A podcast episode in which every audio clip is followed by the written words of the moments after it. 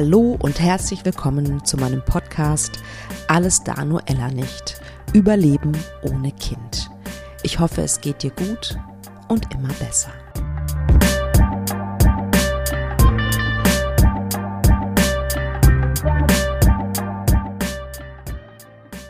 Trommelwirbel, ich kann es nicht glauben. Dies ist die hundertste Folge von Alles da, Noella nicht. Überleben ohne Kind. Und wow, da sind so viele Gefühle in mir. Ich versuche ich versuch die mal zu sortieren. Also, also erstmal würde ich ganz gerne meinen Mann zitieren, der, muss ich dazu sagen, eigentlich immer sehr an mich glaubt und mich unterstützt und so. Und er sagte aber letztens zu mir, ich kann gar nicht glauben, dass dein Podcast immer noch besteht. Ich dachte, nach zehn Folgen gibt's nichts mehr zu erzählen. ja, was soll ich sagen? 100 Folgen und ähm, ich bin mir ziemlich sicher, es kommen weitere 100 dazu. Also ich habe ganz, ganz viele Ideen im Kopf. Ich habe noch ganz, ganz viele wundervolle Menschen, die ihre Geschichte zum Teil schon erzählt haben oder noch erzählen werden. Es wird auf jeden Fall weitergehen. Und wenn ich mich kurz da reinversetze an den Beginn, an den Anfang. Ich habe, glaube ich, schon mal ein bisschen was davon erzählt. Ähm, ne, diese Frage von meiner Schwester, mach doch einen Podcast und ich wusste gar nicht, was das ist und mich dann so langsam vortasten, mich mit dieser Idee anfreunden. Ähm, die ersten Folgen, die ich geschrieben habe, das Podcast-Cover ähm, designen zu lassen, ähm, genau, und meinen ehemaligen Arbeitskollegen zu fragen, ob der Musik für mich hat, weil ich wusste, dass der ähm, sehr gut komponieren kann. Also all diese Sachen, es hat echt eine ganze Weile gedauert. Ich glaube fast, ich glaube fast ein Jahr, nicht ganz, ähm, hat es gedauert, bis ich gesagt habe, okay, ich lade das jetzt alles hoch.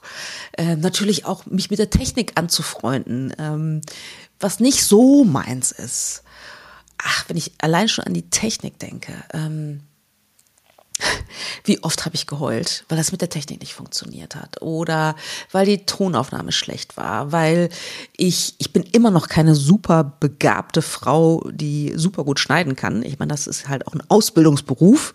Ähm, aber inzwischen kriege ich es hin, ohne zu beiden, aber ich weiß noch die ersten Folgen.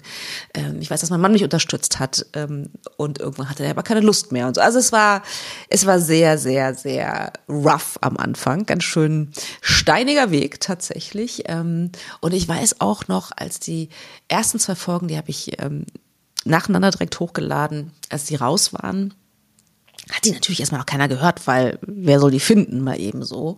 Und dann hat es echt eine Weile gebraucht, bis ich auch den Mut hatte, an Freunde, Bekannte ähm, und allen, denen ich das irgendwie schicken wollte, den Link zu schicken.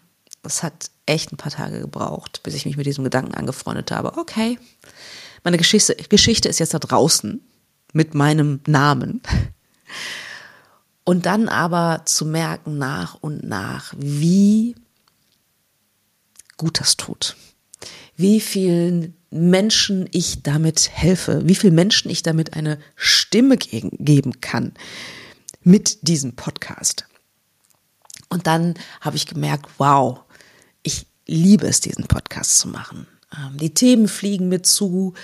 Ähm, manchmal kriege ich auch E-Mails von euch mit Themenwünschen dann habe ich, finde ich immer Menschen, die mir ein Interview geben möchten, mit mir sprechen möchten. Manchmal kommen die Menschen auch auf mich zu. Es ist einfach ach, ganz, ganz wundervoll. Dieser Podcast berührt mein Herz immer wieder. Ich habe gelacht, ich habe geweint ähm, und irgendwie alles dazwischen. Und ja, ich bin auch ein bisschen stolz, dass ich durchgehalten habe, weil dieser Podcast ähm, den habe ich ja sozusagen nebenbei aufgebaut oder mache den immer noch nebenbei. Ich habe neben, ich habe halt mein, meine Selbstständigkeit äh, gestartet und habe den Podcast trotzdem immer wieder geguckt, dass ich mindestens zwei Folgen im Monat hochlade. Und weil mich auch einige immer mal wieder fragen, ob ich mit dem Podcast Geld verdiene, nein, ähm, noch, zumindest tue ich das nicht. Verdiene kein Geld damit, sondern es ist mein Herzensprojekt. Und ähm, ich will nicht ausschließen, dass es vielleicht irgendwann mal anders werden könnte, aber im Moment ist es so, dass ich das ja, ehrenamtlich mache und ich mache das von Herzen gerne, weil es mir ein besonderes Anliegen ist und weil ich, ja, wie gesagt, gemerkt habe, was, was für eine Stärke oder was für eine Kraft daran liegt, die eigene Stimme zu erheben und die eigene Geschichte zu erzählen. Also richtig, richtig, richtig toll. Und ich habe mir überlegt, ich liebe mein Podcast-Cover sehr seit mh, hm, dreieinhalb Jahren, aber es wird Zeit für ein neues. Und ich hoffe, es gefällt dir. Ich habe ein neues Podcast-Cover. Nochmal Trommelwirbel an dieser Stelle, bitte. ja, also, vielen, vielen Dank. Ähm, dieser Podcast ist nur möglich, weil du zuhörst. Wenn keiner zuhören würde, ähm, würde ich ihn vermutlich nicht machen. Und deswegen ist es umso toller, dass du dabei bist. Und ich habe es schon mal gesagt, es ist völlig okay, dass du zwischendurch mal vielleicht weghörst, vielleicht kommst du mal wieder. Es ist total in Ordnung, weil ich total nachvollziehen kann, dass dieses Thema Kinderwunsch, unerfüllter Kinderwunsch oder es ist schwierig, dass man manchmal vielleicht ein bisschen oder dass du manchmal ein bisschen Abstand brauchst. Das ist völlig in Ordnung. Für diese Folge habe ich mir überlegt, dass ich einen, ja, eine aufgezeichnete Aufnahme ähm, euch mitbringe, die ich gemacht habe, weil ich bei einem Verein oder, oder bei einer Empowerment-Gruppe, möchte ich es mal nennen, äh, von kinderlosen Menschen gesprochen habe, sprechen durfte. Und das ist aufgenommen worden und habe ich mir überlegt, vielleicht könnte das cool sein für die hundertste Folge meines Podcasts. Da erzähle ich auch noch mal ein bisschen über meine eigene Geschichte und über ja, ein paar andere Themen. Und deswegen dachte ich, das wäre doch irgendwie was für die hundertste Folge. Viel Spaß damit. Ich danke dir von Herzen. Wenn du magst, fühl dich virtuell umarmt. Du weißt, du bist nicht alleine und du weißt, Du schaffst das.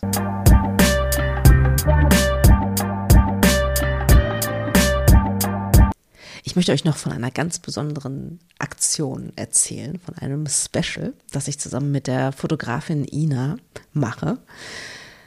Ich glaube ja, dass wahre Schönheit liegt darin, etwas überlebt zu haben und aus diesem Erlebnis stärker wieder hervorzugehen. Und ich finde gerade die Kinderwunschreise, der Kinderwunschweg, der zeigt das ganz extrem, weil wenn ich mich zurückerinnere, wie ich mich gefühlt habe, ich habe mich ja selbst nicht gewertschätzt. Ja, mein Selbstwertgefühl war ziemlich am Boden und mein Selbstbewusstsein sowieso. Und mein Verhältnis zu meinem Körper war schlecht, weil ich dachte, ja, weil da immer natürlich so ein Vorwurf in mir war gegenüber meinem Körper. Also mein Selbstbild war nicht besonders gut und es hat echt eine Weile gebraucht, bis ich aus dieser, diesem Negativdenken wieder rausgekommen bin. So, und Ina und ich haben uns nämlich jetzt überlegt, sehr, sehr geil, dass du zu uns nach Köln kommst. Also beziehungsweise Ina wohnt in Köln, ich ja in Dortmund, aber ich würde auch, auch nach Köln kommen und wir haben eine super tolle Location gefunden. Und da wird es zuerst so sein, dass ich ein Coaching mit dir mache und danach bekommst du ein professionelles Shooting.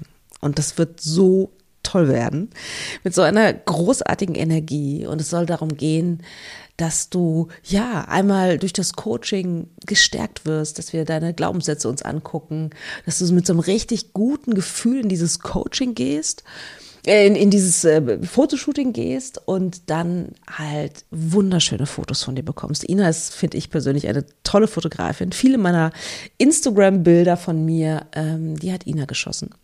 Und ähm, ja, Ina hat selbst eine Geschichte, ähm, eine Kinderwunschgeschichte, die sie auch in diesem Podcast bald erzählen wird. Und ja, wenn du mehr Infos haben möchtest, schau mal auf meiner Website unter Specials. Und ich würde mich so, so, so, so freuen, wenn du dabei bist. Es wird ein großartiges Event, auch mit, ähm, mit leckerem Essen logischerweise. Und das wird richtig schön werden. So ein richtiges Frauending, glaube ich. Okay, dann würde ich sagen, auf die hundertste.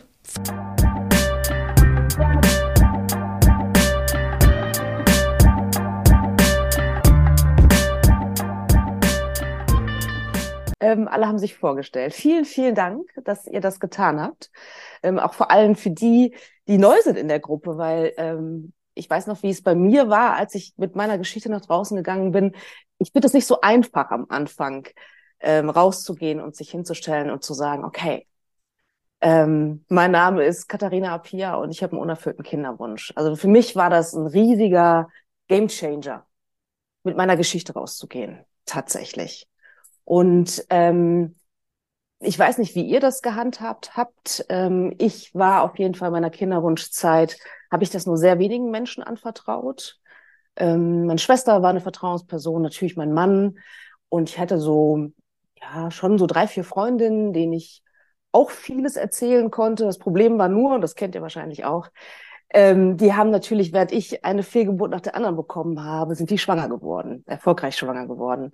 Und insofern ist es natürlich irgendwie, ja, war das immer so ein bisschen so ein Problem, logischerweise. Ne? Einerseits, also die haben mir zugehört, äh, ohne Frage, und gleichzeitig, wenn die dann vor mir sitzen oder gesessen haben im sechsten, siebten Monat schwanger, dann war das für mich natürlich sehr, sehr schwierig. Und ich ähm, konnte es auch zum Teil nicht. Also frisch nach einer Fehlgeburt konnte ich keine schwangeren Freundinnen, auch wenn ich sie schon lange kannte, sehen. Auch, auch Babys habe ich äh, gemieden eine ganze Zeit lang. Also jetzt nicht extrem, aber ich, ich habe es immer mal wieder versucht und habe immer wieder gemerkt, okay, wenn ich das mache, dann geht's mir irgendwie eine Woche schlecht.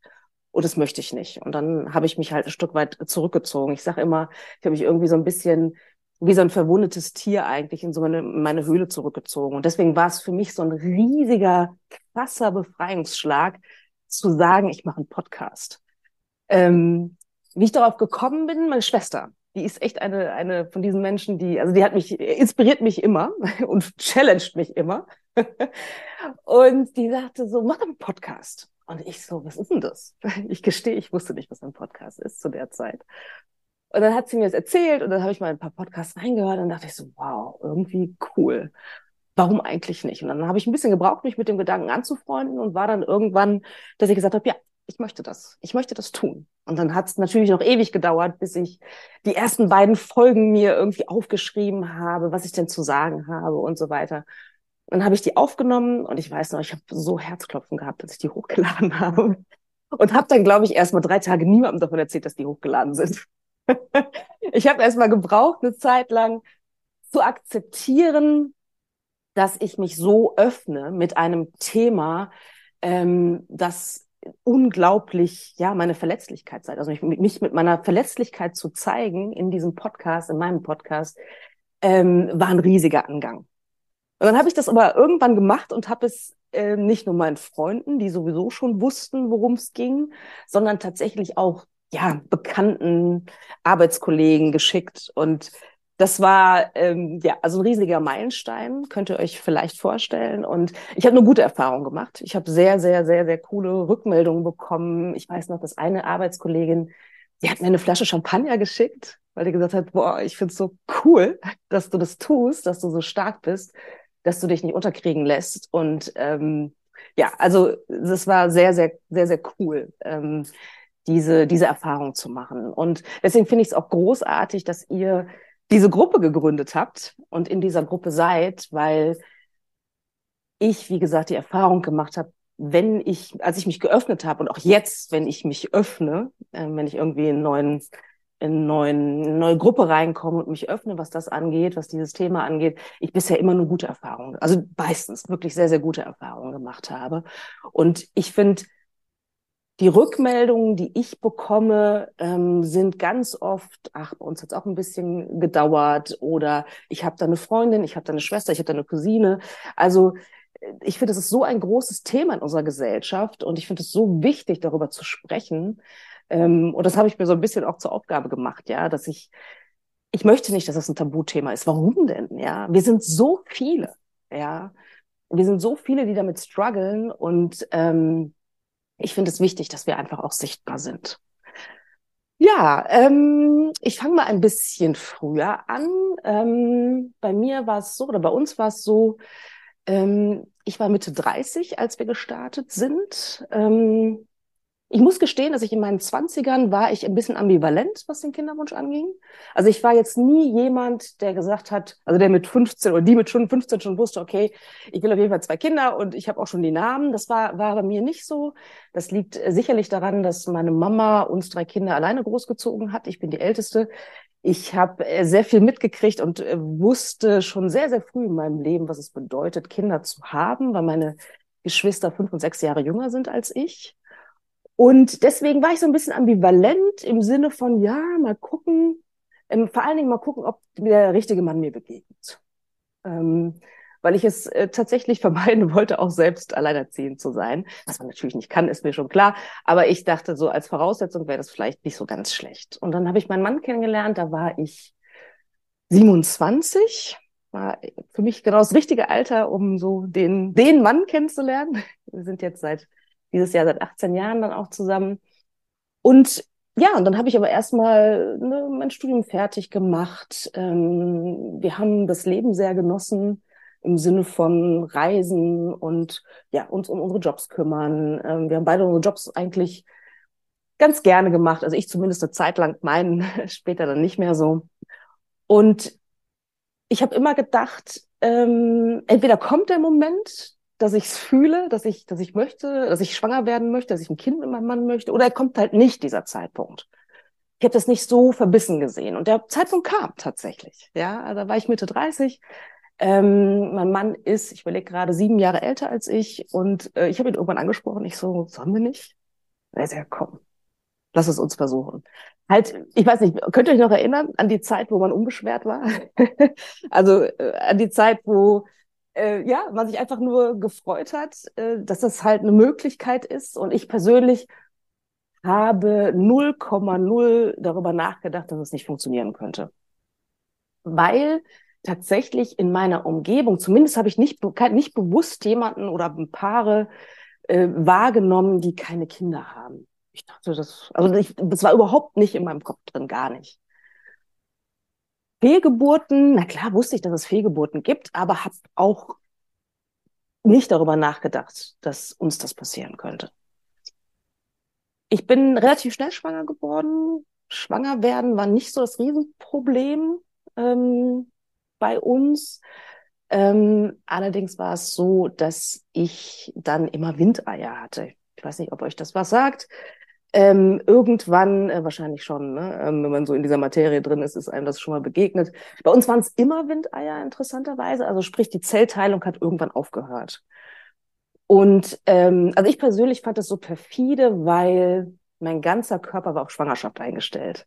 Ja, also alle Schwangerschaftszeichen, Anzeichen, ähm, die dazugehören, ähm, also in Anführungsstrichen, die dazugehören, ist ja ganz unterschiedlich bei jeder Frau ähm, aber all das war da. Und ja, und im Ultraschall war halt immer nur eine Fruchthöhle zu sehen. Und ich weiß noch, die erste Fehlgeburt, ähm, zuerst habe ich es, also ich war furchtbar traurig, ohne Frage, aber ich habe es gar nicht so schwer genommen. Die Trauer kam ein bisschen später tatsächlich. Ähm, und dann kam die aber auch so richtig durch. Also es war schon, deswegen, ne, Heike, als du es erzählt hast mit, mit eurer Fehlgeburt, ich kann, kann, da, kann da sofort, ich kann da sofort ein Gefühl zu herstellen, in meinem, für mein eigenes Leben auch. Ähm, hat mich auch ziemlich umgehauen, muss ich gestehen. Und habe da echt dran zu, zu knabbern gehabt und ähm, war aber so nach der ersten Fehlgeburt, da war ich, wie alt war ich da? 36, glaube ich. Hab dann aber trotz meiner Trauer halt immer gedacht, okay, naja, eine Fehlgeburt, kann man haben. Ja, und dann war es so, dass ich, ähm, das hat ungefähr ein Jahr gedauert, bis ich dann wieder äh, schwanger war und dann wieder eine Fehlgeburt hatte. Und das setzte sich sofort, so ungefähr einmal im Jahr bin ich schwanger geworden und war es insgesamt viermal. Ähm, wir waren natürlich dann irgendwann in, in der Kinderwunschklinik, vor allen Dingen, um ähm, die Diagnostik zu machen ne, um zu gucken, okay, wo liegt es denn dran? Ne? Und haben natürlich alles Mögliche gemacht, kennt ihr wahrscheinlich auch alles. Von Genetik über Bauchspiegelung, Gebärmutterspiegelung und alles, was zu der Zeit ist jetzt auch schon, wird jetzt 45, also fast zehn Jahre her, also, also alles, was zu der Zeit irgendwie ähm, gerade möglich war, haben wir schon an Diagnostik gemacht. Und ich weiß noch, nach der dritten Fehlgeburt, ah, also mir ging es von Fehlgeburt zu Fehlgeburt ging es mir schlechter, muss ich ganz klar sagen. Weil irgendwann habe ich realisiert, es besteht ernsthaft die Möglichkeit, dass es nicht mehr funktioniert. Und dieses Gefühl hat mich, hat mir auch den Boden unter den Füßen weggerissen tatsächlich. Ne? Also ich habe, ich vergleiche das immer so ein bisschen so, also ich, wenn ich da nur dran gedacht habe zu der Zeit, das war wie, als würde ein Elefant auf meiner Brust sitzen. Ich habe richtig so, ich habe auch gar keine Luft mehr gekriegt. Alleine bei dem Gedanken daran, dass ich oder dass wir kinderlos bleiben. Das weiß ich noch. Es war, war eine wirklich schwierige Zeit. Ähm, ich würde sagen, ich bin haarscharf an einer, an einer mittelschweren Depression so entlang geschlittert. Ähm, ich bin Gott sei Dank musste ich nicht in eine Klinik oder so, also, aber es war schon echt eine Zeit, die ich jetzt so im Rückblick als extrem dunkel empfinde. Also wenn ich da so in diese Jahre so reinspüre, ähm, war da ganz, ganz viel Trauer. Da war auch natürlich Hoffnung und ich habe auch immer oder wir haben auch immer wieder versucht, nicht in diesen, irgendjemand sagte, äh, ich glaube Diana, diesen Sog, ne, in diesen Strudel uns reinziehen zu lassen. Ähm, wir haben immer wieder versucht, uns da auch so, wie soll ich das sagen, zu erden, immer wieder uns beide runterzuholen. Und ähm, aber war schon eine unfassbare Kraftanstrengung. Und parallel dazu war es so, dass ich ähm, in einem Job war, der mir dann irgendwann keinen Spaß mehr gemacht hat, aus ganz ähm, unterschiedlichen Gründen und der extrem äh, anstrengend und herausfordernd war. Also ich habe, ähm, keine Ahnung, so eine 50-Stunden-Woche war so meine Normalität, ähm, eher mehr.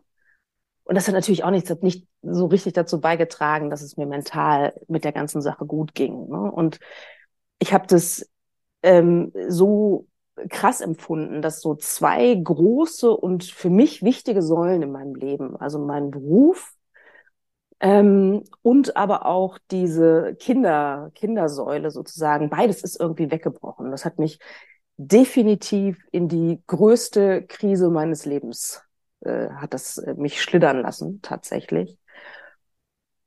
Und wo ich, wenn ich jetzt so zurückschaue, äh, ähm, schon auch ein bisschen stolz auf mich bin, ähm, dass ich die überwunden habe und jetzt da stehe, wo ich stehe, tatsächlich. Ähm, das ist, sehe ich nicht als Selbstverständlichkeit. Und das war sehr viel mentale Arbeit, tatsächlich, mich da wieder, mich da, mich da wieder rauszuholen, Stück für Stück, tatsächlich.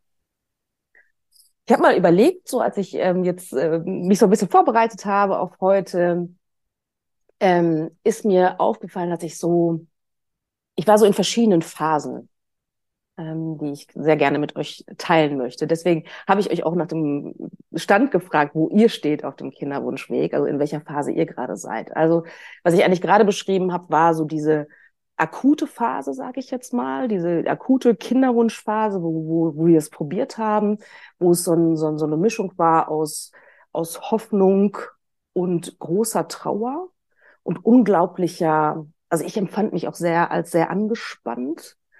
Ähm, vielleicht könnt ihr das, äh, bestimmt könnt ihr das nachvollziehen. Also auch immer ne, jeden Monat wieder diese Anspannung. Ich bin sowieso ein Mensch, äh, eine Frau, die sehr stark an PMS leidet.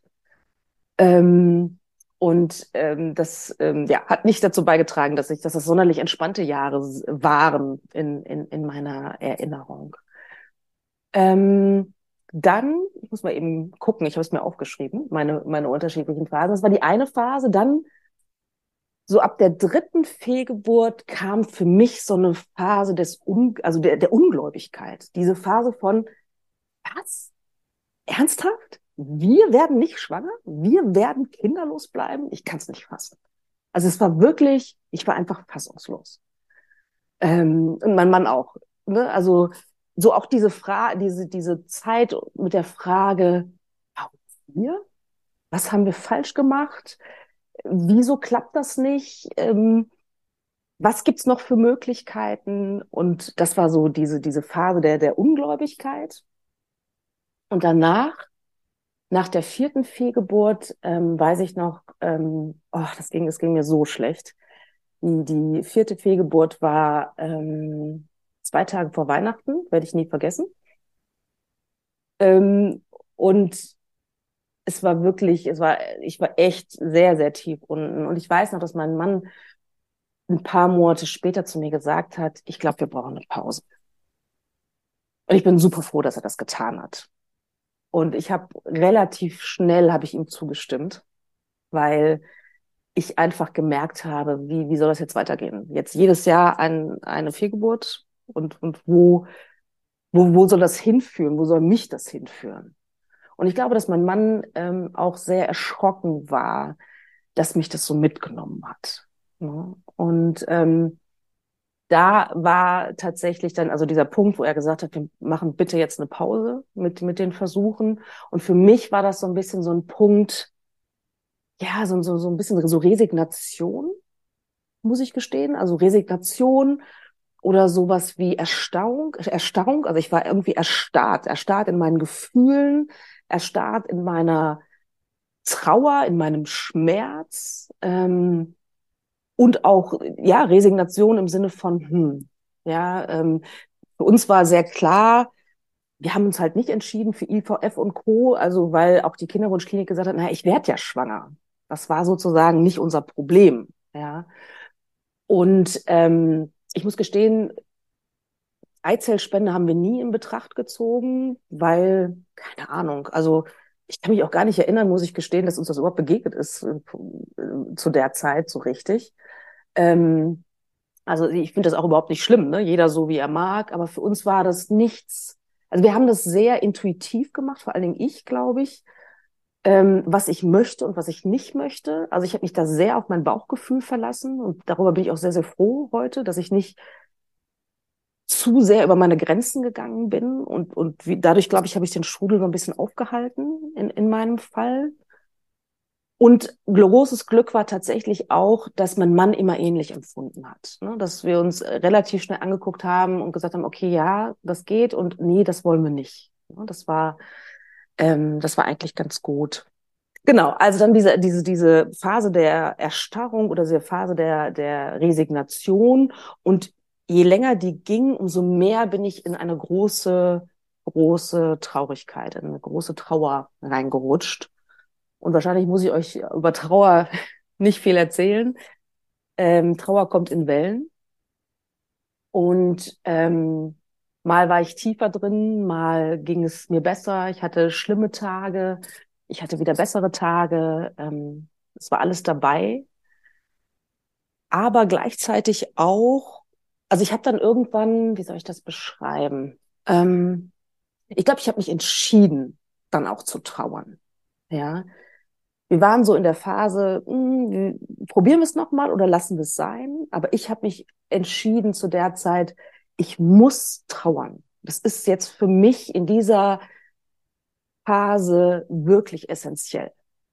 Weil ich wirklich gedacht habe, ich, ich bin jetzt irgendwie Anfang 40, ich, ich muss das jetzt irgendwie versuchen zu verkraften, weil ich möchte noch 40 Jahre leben und möchte nicht mit dieser Bürde und mit dieser mit diesem unglaublichen Schmerz die ganzen nächsten Jahrzehnte irgendwie leben. Ja, oder Ende 30. Und habe mich dann bewusst entschieden, okay, ich darf trauern. Mit allem, was dazugehört. Ja, und da in der Zeit habe ich, ähm, das kennt ihr vielleicht, ich weiß es nicht, ähm, ich weiß, dass ich einen Abschiedsbrief geschrieben habe. Ich weiß, dass ich alle Strampler, die ich äh, in voller Vorfreude schon gekauft hatte und all diese ganzen Sachen, die habe ich alle in eine Kiste gepackt, in eine sehr, sehr schöne. Ich habe eine Meditation gemacht und habe mich verabschiedet von meinen ungeborenen Kindern. Also ich habe wirklich, ich bin echt tief reingegangen tatsächlich und habe wirklich Trauer, ähm, Trauerarbeit geleistet. Und das war, und das habe ich alles instinktiv gemacht, ne? Also ohne Anleitung gewissermaßen. Und ich habe mich habe mich da auch auf mein Bauchgefühl verlassen. Ich sage immer irgendwie, es war so ein bisschen so, ich bin so dem Brotkrumen gefolgt, ja, dem Brotkrumen zur Heilung gewissermaßen, ja, also mit mit diesen mit diesen Trauerritualen. Ich habe zu der Zeit angefangen, ähm, so ab und an mal zu meditieren zum Beispiel. Ich habe bin viel in die Natur gegangen. Das war etwas, was mir sehr geholfen hat. Ähm, Was mich auch sehr gerettet hat tatsächlich ist äh, Tagebuch schreiben oder heutzutage sagt man ja Journalen, wie auch immer. Ich bin jemand, der sehr, sehr gerne schreibt. Also ich habe einfach die Erfahrung gemacht, dass wenn ich es wenn ich es rauslasse, über das Schreiben rauslasse, dass ähm, es mir dann schon besser geht. Und ich hatte Phasen in, in, in der Zeit, wo ich äh, nicht schlafen konnte. Immer, ich bin immer um halb vier, vier nachts wach geworden ähm, was äh, echt grausam war und konnte nicht mehr einschlafen und war, äh, bin dann leise aufgestanden, weil ich auch weinen musste. Und ich weiß noch, wie oft ich, wir haben zu der Zeit noch in Köln gelebt, in unserer Kölner Küche saß und geweint habe und Tagebuch geschrieben habe. Und das war, wie gesagt, eine emotional anstrengende, anstrengende Zeit, aber das hat alles dazu beigetragen, letztendlich, dass ich jetzt da stehe, wo ich stehe. Ne? Wirklich in diese Trauer reinzugehen. Ähm, ich weiß auch noch eine Szene, ich glaube, da hatte ich mal wieder erfahren, dass ich, dass ich, dass ich nicht schwanger bin. Und dann waren wir irgendwie in einem Café, haben Kaffee getrunken und dann war da ein süßes Kind und ich habe angefangen zu weinen, das weiß ich noch. Und äh, ich konnte überhaupt nicht mehr aufhören. Ne? Und ich so, es tut mir so leid. Ne? Und mein Mann so, nee, das ist okay. Ja, ähm, äh, in den unmöglichsten Situationen zu weinen gehört halt auch mit zum, zum Trauerprozess tatsächlich dazu. Und was die Trauer angeht, habe ich es geschafft, die, ja, wie soll ich das sagen, die in mein Leben zu integrieren, in, in mich zu integrieren oder in mir zu integrieren, im Sinne von, dass sie nicht mehr mein Leben überschattet. Gleichzeitig ist mir total bewusst, dass die Trauer mich begleiten wird, bis ich 90 bin oder wie alt auch immer ich werden werde. Ja, also es ist mir total klar, dass ich diese Trauer um meine ungeborenen Babys oder um auch äh, Trauer um diesen Lebensweg, der mir verbaut ist, den, das werde ich nie ablegen. Aber das ist nicht schlimm, das ist okay. Ich kann sehr, sehr gut damit leben. Ähm, so ist es ja ganz oft in Biografien, in jeder Biografie. Ne? Mit manchen Dingen dürfen wir uns ähm, abfinden tatsächlich. Ne? Und ähm, ich habe aus der der einen oder anderen vor, also die die sich vorgestellt haben, halt auch rausgehört, wo ich sofort gedacht habe, ähm, was mir wirklich wahnsinnig geholfen hat. Und das war dann sozusagen auch die nächste Phase nach dieser extremen Trauerphase, ist in die radikale Akzeptanz zu gehen. Und ich weiß nicht, ob ich das jetzt triggert, aber ich sage es trotzdem, radikal zu akzeptieren, das wird nichts mehr. Auf auf biologischem Wege sozusagen, ja, weil wir irgendwann gemerkt haben, wir möchten den, den Faden nicht mehr aufnehmen nach der vierten Fehlgeburt. Und dann hatte ich mich halt aus diesem Tief und dann dieser Trauer und dann hatte ich mich aus dem Tief wieder hochgeholt und, und war wieder auf einer guten Phase. Es war auch die Phase, wo ich dann eine Coaching-Ausbildung gemacht habe. Kann ich auch noch gleich noch ein bisschen was zu erzählen. Und äh, wo ich wieder äh, so eine so einen anderen Weg für mich gefunden hat, oder es gefunden hatte, auf dem Weg war, ein, einen Weg zu finden oder eine neue Richtung, meinem Leben nochmal eine neue Richtung zu geben. Und ähm, da es wirklich zu akzeptieren, das wird nichts mehr. Das war wahrscheinlich, nicht nur wahrscheinlich, das ist wahrscheinlich, das, das ist das Schlimmste, was ich, glaube ich, bisher in meinem Leben akzeptieren musste dass ich kein Kind gebären werde. Und das ist ähm, ähm, in den Spiegel zu gucken und das äh, zu sich, zu sich zu sagen, das wird nichts mehr in diesem Leben. Akzeptier das. Das ist hart. Sehr hart. Für mich war es notwendig, weil ich sonst in dieser, wie soll ich das sagen, in diesem in dieser Warum-Frage war ich so gefangen. Kennt ihr vielleicht auch, ne? Dieses Warum wir? Was habe ich falsch gemacht? Ähm, keine Ahnung. Ähm, hätte ich nicht so wild feiern sollen in meinen Zwanzigern, was auch immer, was bescheuertes, was einem so durch den Kopf geht, äh, um, um sich bloß selber die Schuld zu geben, dass es nicht funktioniert. Und ich habe für mich ähm, irgendwann bin ich dann in diese Akzeptanz zu, gegangen, die unfassbar wehgetan hat, aber die mich weggebracht hat von dieser Warum-Frage, weil wir kriegen keine Antwort darauf. würde ich sagen. Vielleicht nach dem Tod oder auf dem Sterbebett. Ich weiß es ja nicht. Aber ich würde jetzt sagen, dass wir, also für mich, ich kann es ja nur für mich sagen, kann nur für mich sprechen. In diesem Leben rechne ich nicht mehr damit, dass ich die, die Antwort kriege auf, auf das Warum. Äh, warum das so passiert ist mit uns. Und nachdem ich, ähm, ich hatte eine Freundin, ähm, da hatte ich irgendwie auch Glück, ähm, die lebt in Berlin, wir haben es nicht so oft gesehen, aber die ist auch ähm, kinderlos geblieben, sie und ihr Mann. Und wir haben uns ab und zu mal an Wochenenden getroffen und haben irgendwie zusammen getrauert und gelacht und waren tanzen in Berlin und irgendwie alles, alles zusammen. Und sie hat irgendwann zu mir gesagt, so, das ist halt nicht fair. Das mit dem Kinderwunsch, mit dem Kinderkriegen, mit der Verteilung von Kindern ist nicht fair. Punkt. Das ist nicht fair. Und ich finde, und dann habe ich mir überlegt, okay, ich habe jetzt verschiedene Möglichkeiten. Ich habe die Möglichkeit, in dieser Warum-Spirale zu bleiben. Warum ich, ne, und so weiter. Und mich schlecht zu fühlen und mich traurig zu fühlen und mich ähm, äh, nicht, nicht, weiß ich nicht, mein Selbstwert war am Boden, kennt ihr wahrscheinlich auch. Ähm, und all das. Oder ich kann den Weg gehen von, okay, ich akzeptiere das jetzt, das ist scheiße unfair, Punkt, ja. Ich, ich, ich hätte es total, wir hätten es verdient, ja, ein Kind hätte es super gut gehabt bei uns, aber ein biologisches Kind wird es nicht werden. Und dann sagte mein Mann zu mir, als ich ihm das dann auch so erzählte und so, wir waren immer im Gespräch, immer in der Kommunikation, das hat unsere Beziehung gerettet und Paarcoaching. Also ohne Paarcoaching wären wir kein Paar mehr, sage ich ganz offen. Ähm, und mein Mann sagte dann irgendwann so, boah, dann machen wir uns jetzt das Leben schön. Dann machen wir uns jetzt ein schönes Leben. Und das war so der Startschuss zum, ja, wie soll ich sagen, zu, zu die, die Sonne scheint wieder, habe ich die Phase genannt, irgendwie so für mich. Ne? Also auf diese, diese Phase nach der Suche auch, ne? nach diesem, nach diesem Warum und sich auch auseinandersetzen damit, ähm, was macht das mit meiner Weiblichkeit, was macht das mit unserer Beziehung, ähm, was, was äh, ist das auch so äh, im gesellschaftlichen Kontext, ne? sich, sich ausgeschlossen fühlen und all das, ja, kam dann so diese Phase, okay, die Sonne scheint wieder irgendwie. Und wir machen es uns jetzt schön. Wir wissen noch nicht genau, wie das aussehen kann. Wir tasten uns da vor, wie das, wie, de, wie ein schönes Leben für uns aussieht, tatsächlich.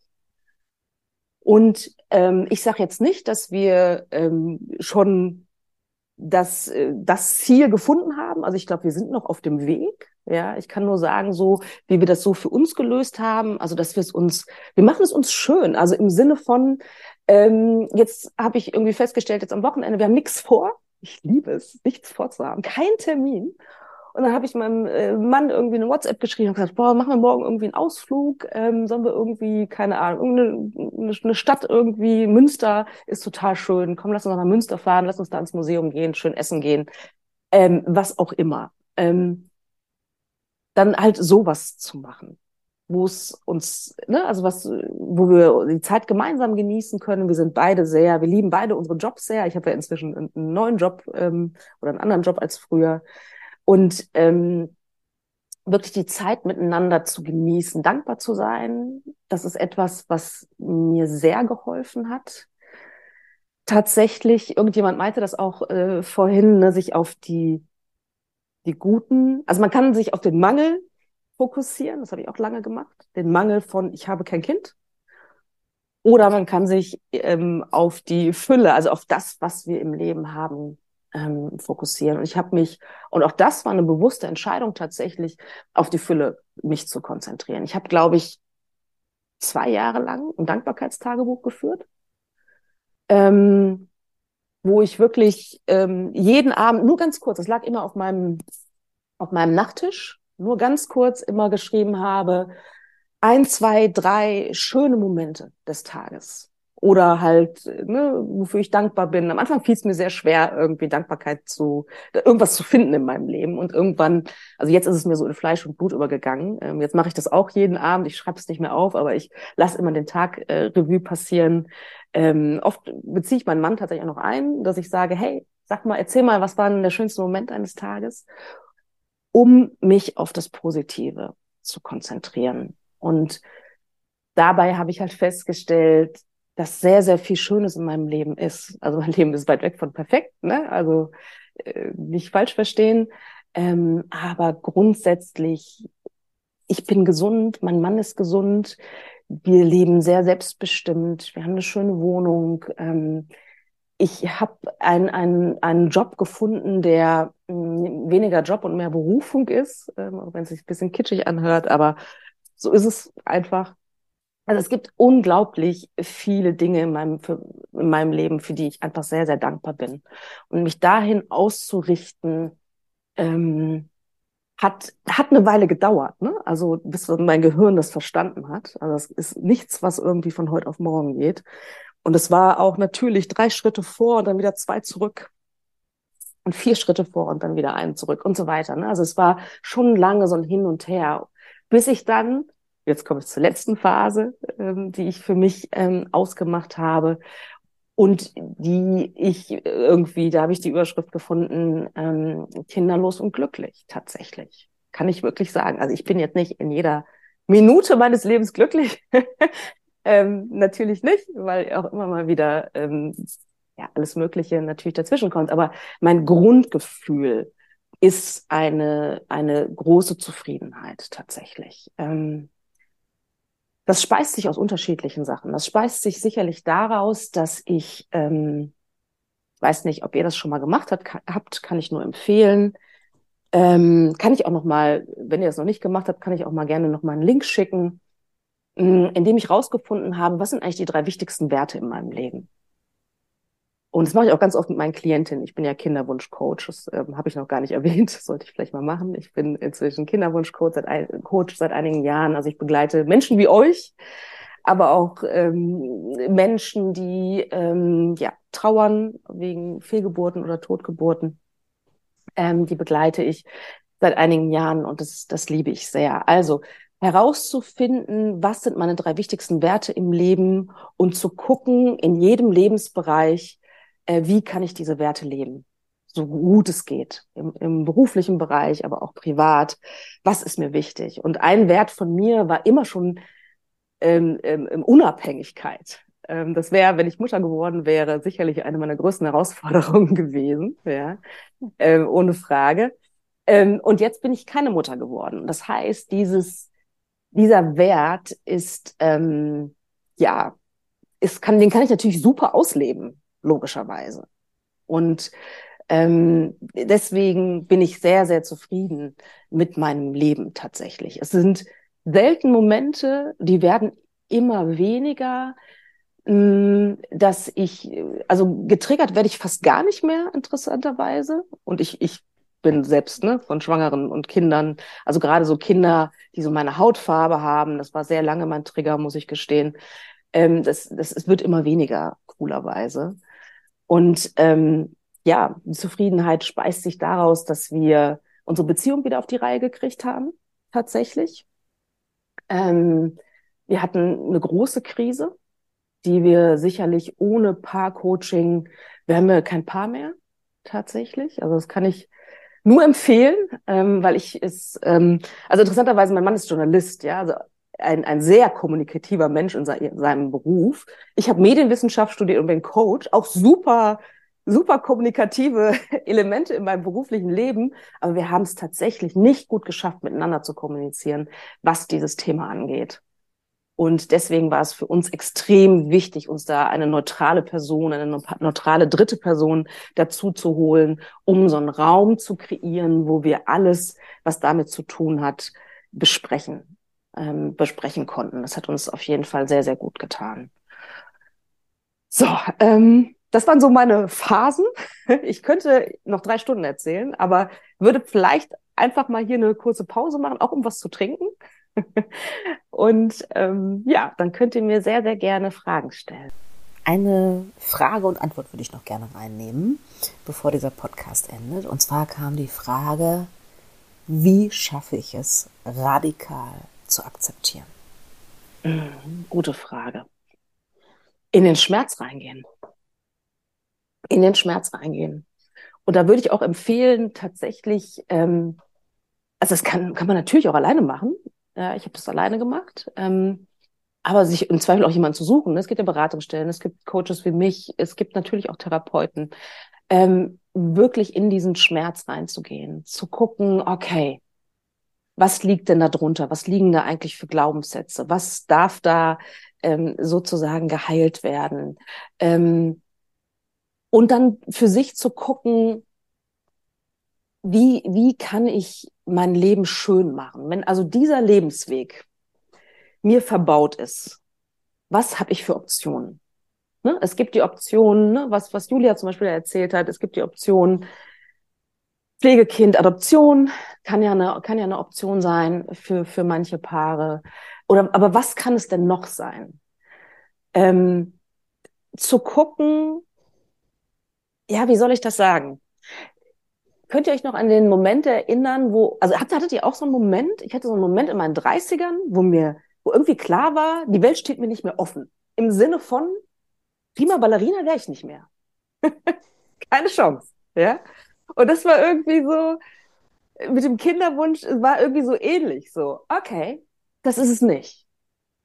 Also gucke ich jetzt, was, was kann es dann sein? Und ich sage nicht, dass das einfach ist. Ne? Und es muss ja auch nichts Riesiges sein. Also ich hatte, glaube ich, Glück jetzt tatsächlich, dass ich mit meinem Kinderwunsch-Coaching, ähm, also dass ich da so, dass da so mein Herz aufgegangen ist und dass ich von meinem Bürojob weg konnte ähm, und dann jetzt wirklich mit Menschen arbeiten kann und das ist, das auf, auf meine, meine Berufung geworden ist. Das war, glaube ich, jetzt auch einfach großes Glück tatsächlich.